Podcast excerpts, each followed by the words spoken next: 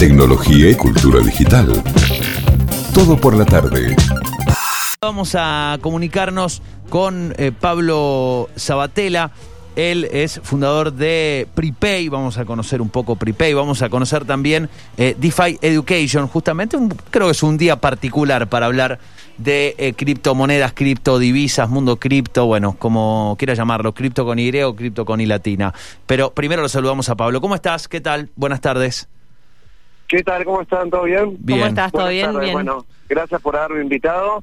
Sí, día día movido acá en, en lo que es cripto nunca nos nunca nos aburrimos, la verdad. Hay No. novedades todos los días y hoy más que nunca. Movidito. Bueno, eh, dejemos, dejemos eso para la segunda parte de la charla, si querés. De- eh, mientras, mientras vemos cómo, cómo los, los valores suben o bajan hoy, no sé. eh, es, está está bien, bien picado. Pero antes, charlemos de, de Prepay. Veo que además, junto con otros eh, emprendedores tecnológicos, han formado eh, Tech CXO, esta comunidad de fundadores de empresas tecnológicas eh, que, eh, bueno, hay varios. Está eh, Pato Molina, hay varios chicos que han estado incluso hace poquito, veo la foto de perfil, me- el otro día me, me- me- me contaba uno de los chicos también, estuvieron haciendo un- un- una, una jornada de, de excursión por Mendoza, varias jornadas.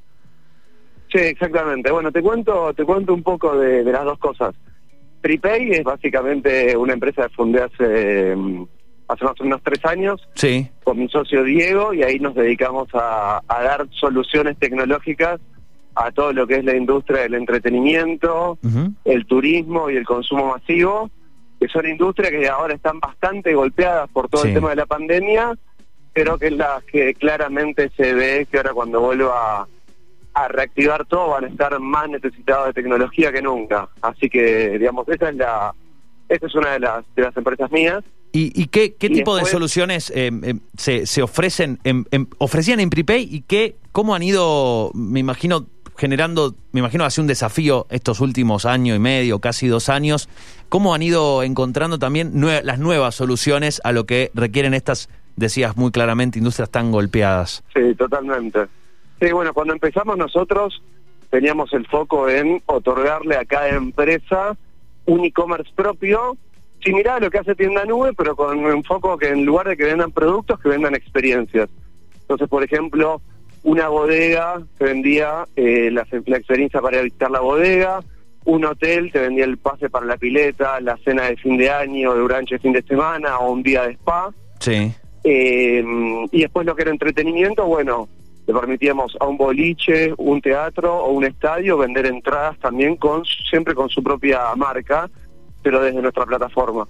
Y lo que pasó fue que básicamente cuando arrancó todo esto, la mayoría de nuestros clientes directamente cerraron y tuvieron que dejar de operar.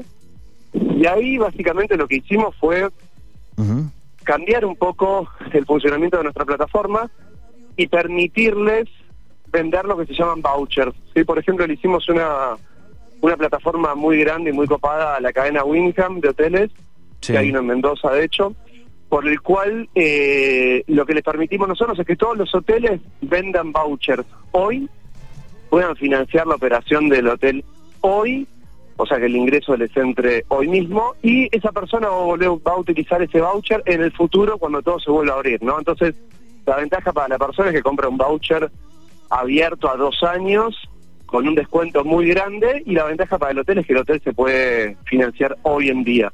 Claro. Así que hoy en día estamos más que nada con esas propuestas de ventas futuras y bueno, esperando a que vuelva a abrir todo y vuelva a la normalidad para que cuando vuelva el movimiento sabemos que, que todo esto se va a reactivar mucho y que ya quedó claro con todo el tema de la pandemia que la digitalización ya no es una opción y el que no se digitaliza va a terminar muriendo.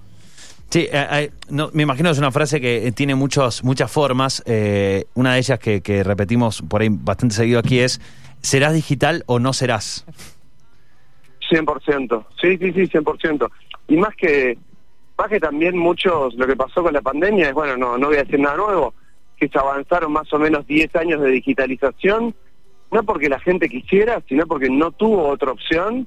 Y bueno, y muchos se terminaron dar- dando cuenta de que está bueno todo el proceso de digitalización que hicieron y, y dicen, che, ¿por qué no hicimos esto hace tres años? Sí. Pero bueno, la verdad es que lo aceleró y eso es positivo, es uno de los aspectos positivos de la pandemia. Y me imagino que también eh, había como una... Eh, muchos muchos eh, emprendedores y muchos empresarios manifiestan esta, esto mismo, eh, como que previo a la pandemia eh, había los empresas que decidían hacer un- una transformación digital, empezar a eh, reformar de base todos sus servicios, sus productos, etcétera, de acuerdo obviamente al rubro, esto es muy amplio, pero que había otro sector que uno como em- por ahí como empresa, ¿no? O como eh, como, como alguien que ofrece servicios de transformación digital o de servicios digitales, iba, che, ¿por qué no aplicas esto? Mirá, yo te ofrezco. No, no, esto no es momento ahora. Y creo que con la pandemia, en lugar de el, el- la startup o la empresa tener que ir a ofrecer el servicio, ahora es la misma empresa que está diciendo, che, necesito esto, necesito digitalizarme. Digo, ya una necesidad de Sí. ir y decir, por favor, ayúdame con esto. Sí, sí, 100%. Antes, bueno, en nuestro caso es claro, nosotros antes teníamos que salir a vender, a buscar los clientes, y hoy, por ejemplo, lo que es consumo masivo, que nosotros trabajamos con muchas marcas grandes, armándole soluciones, portales, aplicaciones y demás, nos vienen a buscar a nosotros todo el tiempo y básicamente estamos llenos de trabajo, por suerte. Es como que se dio vuelta. Se Claro. dio vuelta y ahora hay mucha más demanda Ahora van a ustedes. que, que oferta de empresas para trabajar, ¿no? Y ustedes están ahí en el escritorio y dicen, bueno, a ver, ahora, eh, eh, entra o no entra, entra, entra. Ah, hola, ah, vos sos el que te fui a ver hace dos años y medio que me dijiste que no. Ah, bueno, ahora me estás necesitando. Exactamente, pero bueno, eso eso también está bueno, ¿no? Uno, Sí, obvio, Por obvio. ejemplo, el deal que este que cerramos con la cadena Winham era un, alguien que nosotros habíamos ido a ver hace mucho. Mirá, No habíamos encontrado una solución que le, que le sirviera, pero bueno, llegó este momento y se dieron cuenta que por más plataformas que tenían todos los hoteles, no tenían la posibilidad de vender vouchers, necesitaban una solución rápida y algo que tenemos nosotros es que trabajamos muy rápido, pues ya tenemos mucho software propio armado que nos permite conectarlo y sacar las cosas rápido. Eh, y bueno, y se terminó cerrando, pero todo eso fue gracias a todas las relaciones que formamos antes y todos los no, ¿no? O sea, cada vez que uno va a vender, cuantos más no tiene, más cerca está el sí. El rechazo es parte del proceso de venta, así que está bueno también tomárselo bien y saber que hoy es no, mañana puede ser un sí. Y también me imagino que es esto es, eh, de alguna manera, en el mejor, hablando de una pandemia, no sé si es la mejor palabra, pero en el mejor sentido es un poco contagioso también. ¿No? Veo que el Sí, de al lado sí, está sí. innovando, digo, che, no me puedo quedar atrás. 100%, sí, sí, 100%. Eh, hoy en día lo que pasa es que el que no se ayorna, digamos, el que no se digitaliza, lo que le termina pasando es que no tiene una ventaja competitiva con el del lado. O sea, el del lado por ahí está recibiendo reservas para su actividad turística o lo que sea por teléfono o a través de un contacto, un formulario de contacto y la otra empresa que le compite tiene una buena campaña en Google AdWords, un buen sitio, cobra directamente con tarjeta de crédito desde el sitio y al darle una experiencia de compra más simple al comprador, la gente va donde le sea más fácil, la gente no no, Sí. no quiere dar vueltas. No, claro, claro. Entonces queda, queda en desventaja y esa desventaja además es cada vez más grande. Mm, Eh, por lo cual, como decías vos, o se digitalizan o no serán, O básicamente. no, o no serán. o no serán. Eh, bueno, y, y se juntaron, eh, es, es relativamente reciente, ¿no? Este, eh, este mm, Tech grupo, esta comunidad. Sí, te cuento. No, esta comunidad tiene, tiene tres años más o menos. Bien. Yo lo que vi en Argentina es que había bastantes eventos de emprendedorismo y tecnología, pero había mucho humo también. Eh, muchos que decían que eran emprendedores o que estaban sacando su empresa o lo que sea, pero no, no eran cosas reales. Y dije, che, acá estaría bueno armar algo más copado. Puede decir que había mucho, mucho gurú, años- mucho gurú tecnológico. Exactamente, sí, mucho growth hacker, gurú del marketing digital, la transformación y todos esos esas firmas, esas descripciones de LinkedIn kilométricas. Eh, y básicamente lo que dije, che, a ver, hay que juntar gente interesante.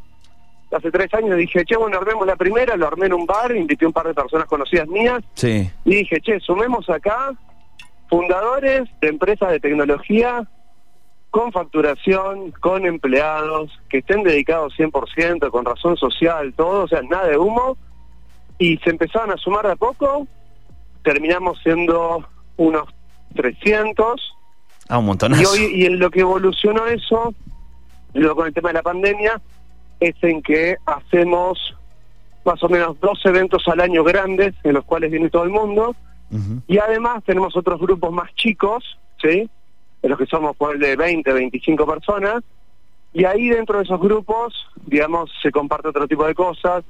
Tenemos reuniones en las cuales nos juntamos y, por ejemplo, hay alguno que trae un caso para analizar. Por ejemplo, che, yo quiero llevar mi empresa a México y tengo todos estos desafíos y estos problemas y estas dudas y se analiza entre todos. O sea, nos juntamos en la oficina uno y nos juntamos a hacer exclusivamente eso y después nos quedamos a comer. U otra vez invitamos a alguien que viene a hablar de opciones o formas asociar a los empleados. Entonces viene un estudio de abogado a explicarnos todo eso. Otra vez decimos nos vamos a comer un asado en un campo o salimos a andar en barco o como hicimos otra vez nos vamos de viaje a Mendoza. O sea, lo que yo digo ahí es que... La, mejor elección, te digo, ¿eh? La mejor elección la de Mendoza. Sí, 100%, fue espectacular ese viaje. No, lo que yo digo siempre es que la clave es hacer networking, pero que hacer networking no es juntar tarjetas y conocer mucha gente. No, es cual. desarrollar relaciones con la gente realmente. Contactos de calidad. ¿Quién es el otro? ¿A qué se dedica? Qué, ¿Cuáles son los desafíos que tiene hoy? Y ver de qué manera lo puedo ayudar. Y eso después vuelve solo. Entonces, entre todos somos mucho mejores que cada uno suelto. Pues imagínate, tenemos un grupito de WhatsApp donde hay en este, uno de los grupos 25 fundadores de empresas de tecnología donde cualquier pregunta que alguien manda de necesito un contacto en un banco o una empresa, uno tuvo este problema, todo, en dos minutos alguien ya tiene un contacto y alguien que está dispuesto a ayudarlo. Y eso es, es muy valioso. Sí, sí. Bueno, es, es también armar lo, lo, clave hoy, ¿no? Poder armar una comunidad sólida en base al, nicho del que se está hablando, en este caso de, de, de, emprendedores de tecnología en Argentina. Eh, sí, y además lo que lo que hacemos mucho foco es que sea buena gente, o sea, no entra, no, no alcanza con tener una empresa de tecnología y facturar y tener empleados, sino que si no sos una buena persona con buena leche, no entras. Porque eso es clave. Sabemos que todos los que somos adentro, los que estamos adentro, estamos para apoyarnos, somos todos buena gente. Sí, que, que siempre haya buena buena onda, que se tire para adelante, no no no estar buscando siempre serrucharle al otro, digamos. Exactamente, exactamente. Sí, eso es, un, eso es algo muy importante porque vos generás confianza en un grupo, es difícil hacerlo en un grupo de 25 personas, y con que metas una sola persona que empieza a generar un poco de discordia, ruido, ya es suficiente para romper todo lo que tardaste años en armar. Un, por ejemplo, meter un hilo más que en el grupo es medio un quilombo, ¿no? El que sí, sí, sí. Demasiado de ojalá lo podríamos tener a Elon, ¿no? Pero está haciendo, está haciendo grandes quilombos, ¿no? No, queda muy claro qué le está pasando por la cabeza. No, no, no, no sabemos muy bien qué le pasa. Bueno, él fue el que dio como, él dio el primer saque de, del partido Ahora parece que China dio el segundo, dio, me dio un segundo pase ahí medio complicado. Pasemos a, hablar un poquito. Vos también estás muy metido en lo que es eh, el mundo de las criptomonedas. Tenés este espacio también de, educación de finanzas descentralizadas donde justamente, bueno, intentás, imagino, acercar información, eh, acercar conocimiento y, bueno, lo que hablamos muy seguido aquí, hemos hablado muchísimo eh, en, los últimos meses y años de, blockchain, de criptomonedas, y lo que vemos últimamente también es que eh, algo que por ahí buscaba una parte del sector, que es que esto eh, sea más accesible para más personas, que las personas no le tengan miedo, que empiecen a meterse, que vean que es que puede ser sencillo, así como puede también uno investigar y digo, complicársela, digo, puede investigar y meterse más en lo profundo, pero muchas personas empezaron a, a meterse en esto eh, y también se ve, y, por eso quiero conocer tu, punto de vista, tu opinión, que muchas personas lo que compraron es un mensaje de acá nos salvamos todos, meto todos mis ahorros acá y mañana soy millonario. Y muchas personas mm, eh, están como dándose cuenta que primero perdieron un montón de guita porque no era tan así y segundo que no es tan fácil y hay que conocer lo mínimo por lo menos del mundo de las finanzas, ¿no? 100%. Mira, de hecho hay una frase muy conocida en cripto que dice que Bitcoin es una herramienta que viene a, darle libertad a la humanidad disfrazada de esquema para hacerse rico rápido.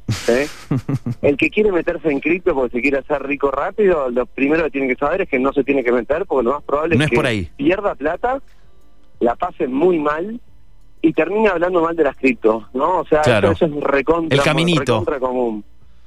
Sí, sí, sí, sí. Acá nadie se hace rico rápido. Eh, y si hay uno uno en mil que se hace rico rápido, vos no escuchás a los 999 que pierden plata. Porque siempre el que sale a contar es el que gana. O cuenta las que gana, no cuenta las que pierde. No, y Hay aparte... que acordarse que... Perdón, disculpa. Sí. No, no, no, eh, seguí, seguí, seguí, perdóname. Ah, ok.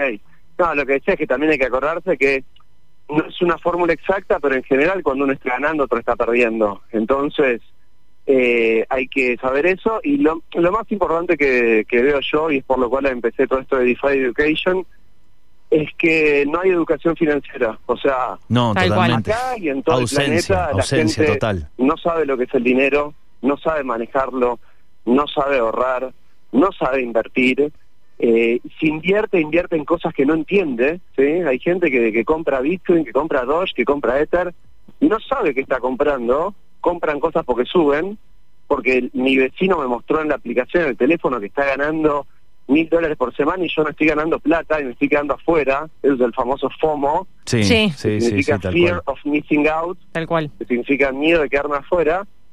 Pero la gente compra cosas que no entiende solo porque suben de precio. Entonces, si vos compras algo que no entendés, compraste Bitcoin, porque te dijo alguien, compraste a 60 mil dólares, y hoy te levantaste y bajó hasta 30, y no sabes qué compraste, ¿y qué vas a hacer? Y vas a vender, porque tenés miedo de perder todo. Y ahí está el que perdió. Sí, eh, eh, Entonces, nosotros lo que yo armé es una propuesta en DeFi Education de educar y explicar de qué se tratan las cripto, de qué se trata Bitcoin, blockchain, Ethereum, smart contract, cómo pueden ayudar al futuro de las finanzas, cómo todo esto puede democratizar el acceso a productos financieros para todo el planeta. Yo creo que es la revolución más grande que hay desde Internet, pero por lejos. Eh, y todo eso mezclarlo también con un poco de educación financiera, ¿no? Así que esa es la idea de lo que estamos, de lo que estoy armando. sí, un poco, a ver, con esto de, del entender lo que se está haciendo y entender cómo realmente uno puede sacarle provecho, es, no dista, o corregime si, si está mal lo que estoy diciendo, pero no dista mucho de, por ejemplo, los movimientos de la bolsa, el bearish y el bullish. Eh, cuando baja, cuando sube, qué hacer, cuándo comprar, cuándo vender. Entender que de repente si decidís ir por ese camino, no es comprar una vez y después esperar que crezca, eh, tipo planta. Eh, después hay que sa- saber seguirlo, acompañarlo, ¿no? Totalmente. A ver, lo primero que digo yo es nunca invertir en algo que no se entiende. Primero estudio, después lo entiendo y después invierto. Pero eso no, no, no aplica para Bitcoin, aplica para todo. Tal cual. Cuando yo compro una, que es una acción de Apple o compro una acción de Tesla o una acción de Mercado Libre, es porque entiendo qué hace la, empre- la empresa, entiendo cómo gana plata, entiendo quiénes son los competidores y demás. Entonces lo que entiendo es el valor. Lo, lo primero que te enseñe, que, que enseñamos en, en finanzas es la diferencia entre precio y valor. Vos precio es lo que pagás por algo y valor es lo que obtenés. O sea, yo pago por Mercado Libre 1.290 dólares por la acción, pero yo sé que el valor en realidad es otro, porque lo analicé y considero que el valor es de 2.000 dólares, por ejemplo. Ese mismo tipo de análisis lo podés hacer con cripto, es mucho más complejo, no te va a dar un resultado tan exacto, es muy difícil decir cuál es el precio lógico de Bitcoin hoy en día. Claro. 65 mil dólares, 20 mil o 100 mil. Es muy complejo y es 100% opinable. Eh, pero vos también tenés varias escuelas después de inversión. Vos tenés los que hacen inversión más de más fundamental y de largo plazo y es decir, bueno, estudié Bitcoin, me gustó, y ir comprando de a poco. Yo siempre digo que la mejor fórmula es ir comprando de a poco consistentemente, o sea, todos los meses voy poniendo un poquito más, entonces el precio siempre me va a dar un promedio. Y están los que les gusta estar comprando y vendiendo todo el día, lo que se llama haciendo trading. Los, claro. Sí. El tema de hacer trading es que tenés que ser un profesional. O sea, si vos no sos profesional del trading, lo más probable es que vas a tener pérdida completa del capital. Es lo que le pasa a la mayoría. Ahora, por ejemplo, estos días que cayó muy fuerte, es porque había mucha gente Claro, acaba ¿qué, de empezar Vendiendo. qué, es lo que pasó? ¿Qué, o sea, ¿tiene que ver esto que pasó en China un poco con Elon Musk? Sí, ¿Qué, fue, lo, ¿Qué fue lo que pasó? Porque Por también... tenés un eh, mercado que está súper sobrecomprado Sí, y en el cual empieza a entrar un montón de plata que no es sofisticada. Vos te das cuenta cuando sube el precio de Dogecoin, que es una moneda que es un chiste, y que sube y sube y sube, te das cuenta que hay un montón de dinero metido Sí. en el mercado que no entiende lo que está haciendo. ¿Sí? Entonces, esa es la primera señal de alerta y eso empezó hace más o menos dos semanas. Después eh, te empieza también el tema de que en Estados Unidos, el 25% de los dólares que existen en el planeta se imprimieron en los últimos siete meses. Estados Unidos reportó hace una semana la tasa de inflación más alta en 12 años. Entonces se dice, si la Reserva Federal ahora sube la tasa de interés y empieza a haber menos dólares dando vuelta, eso le afecta al mercado de Estados Unidos, le afecta a las cripto, todo. Después sale el, el, Departamento de Justicia de Estados Unidos a, a investigar a Binance. Después sale Elon Musk a tirar tweets de Bitcoin, porque encima parece que todo el mundo se pone de acuerdo. Cuando están para caer las cosas, empiezan a salir todas juntas. Y bueno, eso te trae mucho, mm. mucho miedo en el mercado. Y lo que pasa también es que tenés mucha gente que, por ejemplo, invierte a través de Binance, que Binance es un es un exchange, al que yo considero más un casino que un exchange, que le permite a la gente, por ejemplo, apalancarse por 100. Yo entro con mil dólares y me permite comprar como si tuviera 100 mil. Y hay un montón de gente que toma prestado para comprar con más de lo que tiene, y lo que le pasa a esa gente es que cuando el precio se mueve un poquito, hacen algo que se llama liquidarle la posición, le sacan toda la plata que tenía, y eso hace que el precio caiga muy fuerte. Pero es básicamente porque tenés mucha gente apalancada sin saber lo que está haciendo. Gente que pierde un montón de plata, ¿no? O todo un montón. Eh, pero que si uno siguiera el manual, no la perdería. Las reglas de la inversión son bastante fáciles. Lo que pasa es que en general nos creemos, y me incluyo, que la tenemos más clara, queremos cambiar las reglas y ahí nos terminamos perdiendo. Es em, cuando, cuando pasan estas cosas también, en, digo, para, para, para ir como entendiendo también lo que, lo que va pasando, hay muchas personas que vienen hace años diciendo, no, todo esto de las criptomonedas hoy es una bruja, en cualquier momento va a desaparecer, es, es, un humo, y hoy dicen, viste, te lo dije. Y después hay otro sector que dice, no, bueno, pará, son movimientos, eh, han pasado cosas, el mercado ha reaccionado frente a esto, sumado a esta característica que vos recién decías, Pablo, ¿no? De el valor real que se supone que tendría esta cripto, una u otra, etcétera. Entonces, bueno, ahí está todo revolucionado. Digo, hoy es impresionante cómo un tweet puede mover eh, o joderle la vida a tantas personas, ¿no? También. Sí, 100%. A ver, algo que, ustedes comentaban recién, el mercado de valores también tiene volatilidad. No tiene tanta volatilidad como tienen las criptomonedas, obviamente eso está clarísimo. Las criptomonedas son mucho más volátiles, no están reguladas, lo cual tiene sus ventajas sus desventajas, pero en el corto plazo, pues seguimos en el corto plazo. O sea, yo creo que estamos como en Internet en el año 1999, donde la mayoría no tenía Internet, y el que quería usar Internet tenía que tener un modem que lo conectaba y pagaba un servicio, era todo un quilombo, como hoy el mismo que tiene cripto, que es todo un quilombo. Entonces estamos en un momento muy naciente, y bueno, y es súper volátil, como estaba diciendo, eh, y, te pasan cosas como esta de que sale los Musk a decir algo y te cae el precio para abajo. Pero ojo que también mañana sale Warren Buffett a decir que vendió acciones de Coca-Cola. Y está bien, no sé si va a caer un 35% de Coca-Cola, pero también te cae. Igualmente sí, el mercado de las criptomonedas es un mercado mucho más volátil, muchísimo más riesgoso, por eso paga los retornos que paga, porque tiene muchísimo más riesgo. Y si uno no entra, primero, con visión de largo plazo, yo creo que mínimo hay que entrar con una visión de cinco años, si no directamente no entrar, y entrar con plata que uno no va a necesitar.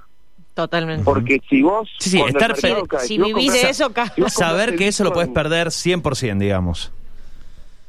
Sí, a ver, siempre existe la posibilidad que uno invierte de pagar el 100%. Yo no creo, pero esto es una esto es una opinión personal de que Bitcoin se vaya a ir a cero, pero ponele que sí, digo, se podría ir a, qué sé yo, a 15 mil dólares si vos compraste a 60 y perdiste el 75% del capital. De hecho, en 2017 llegó a 20 mil y, después bajó hasta 3.500, o sea, perdió 85%.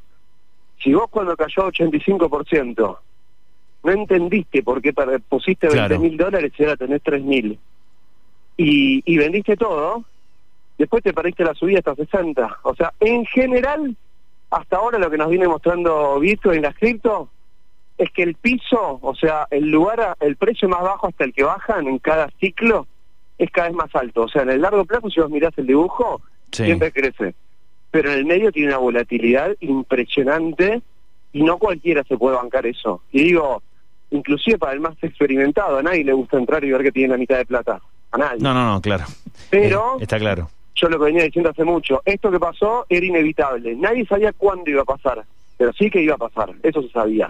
Bien, bien, Eh, bien. Entonces es medio como, en medio del juego de la silla. Si vos estás jugando a vender arriba y salir antes de que caiga, sí, es muy difícil que lo hagas. Si lo haces, o sos muy experimentado, muy muy profesional, o, te- o tuviste un poquito de suerte, o un poco de todo.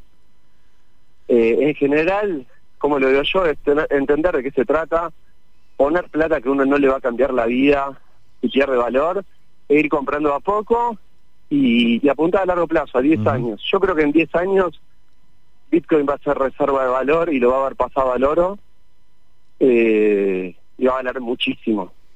Sumado a que mientras no solo no solo va, va se va acercando al oro, sino que en el mundo se siguen imprimiendo dólares, ¿no? Y como dice Michael Saylor, si uno no encuentra activos escasos para invertir, como, como un terreno, una casa, una acción de una compañía o algo como Bitcoin, el, el valor, si uno ahorra en dólares, Ujú. 10 mil dólares que uno tenía hace 10 años, hoy son más o menos 6 mil. Como mínimo perdió 40% del valor. Y eso es es muy duro para cuando el que ahorra en dólares lo escucha. Pues en Argentina, como el peso pierde tanto, tenemos una moneda que vale tan poco, tenemos la sensación de que el dólar es una moneda que está buena para ahorrar. Pero eso en realidad no es así. Bueno, bueno creo que... de a poquito, ¿no? Eh, sí, tal cual. Es- está buenísimo. Es como, es como una buena intro eh, para eh, seguir investigando. En definitiva, esa es la, la- creo que la conclusión más, más valiosa. Eh, antes de, de cerrar, Pablo, para, para despedirte, eh, ¿cómo eh, usted, vos, vos estás dando talleres? ¿Cómo es el, el- cómo están laburando allí en, en este en este espacio? Sí, te cuento. Eh, estamos dando un, un curso de introducción a cripto que dura cuatro clases. Son cuatro clases de una hora. Lo, ahora los la próxima camada arranca el miércoles que viene y hay un turno a las 8 de la mañana o uno a las 7 de la tarde.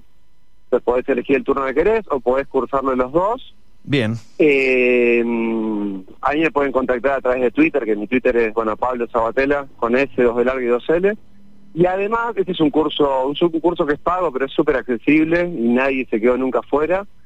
Y además lo que, lo que estoy armando en paralelo, eh, que tuvo más demanda de la que yo esperaba, es poder llevar este curso a colegios secundarios y universidades de todo el país de manera 100% gratuita Buenísimo. porque creo definitivamente que esto es lo que va a ser la revolución en los próximos 10 años y hoy en día sobran trabajos para trabajar en cripto y en DeFi trabajando para Ford en dólares y tampoco es algo tan difícil de aprender, la verdad. Es súper accesible. Bueno, eh, a Así seguirlo entonces. sea- a todo el mundo. A seguirlo a Pablo en, en Twitter, allí en, en sus redes, que allí está la información entonces sobre estas capacitaciones. La verdad, un gustazo, ¿eh? Charlar contigo eh, y, y conocer más sobre, sobre tus laburos y bueno, cómo estás eh, y también tu, tu, tu perspectiva, tu visión de este, del mundo cripto. Totalmente. Bueno, les súper agradezco por, por haber pensado en mí y por haberme sumado. Un gustazo, ¿eh? que estés muy bien. gracias. Un abrazo grande. chau. gracias. Hasta luego. Chau, chau. chau, chau. Allí la palabra de Pablo Sabatella, eh, bueno, fundador de Prepay. Tecnología y cultura digital. Todo por la tarde.